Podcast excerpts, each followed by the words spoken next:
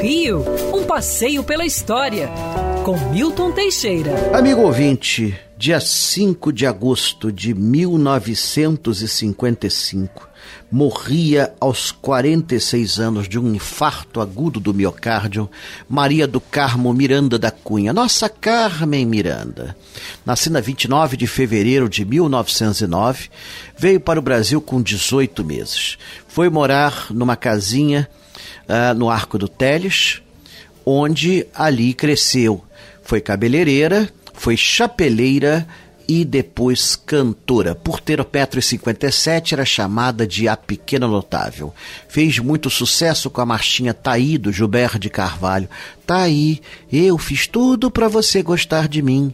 Oh, meu bem, faz assim comigo não. Você tem, você tem que me dar seu coração.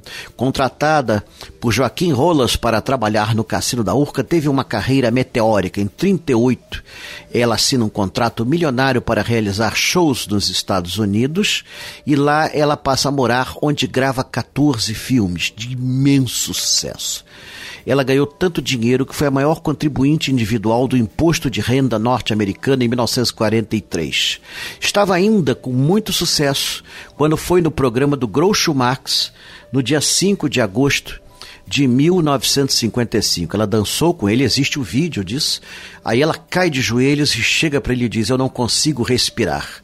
Groucho olha para ela e, inteligente, percebe o mal e diz: Você também me tira o ar, querida. Ele ajuda ela a se levantar, ela se despede, atravessa a porta e, alguns minutos depois, seu coração falhava.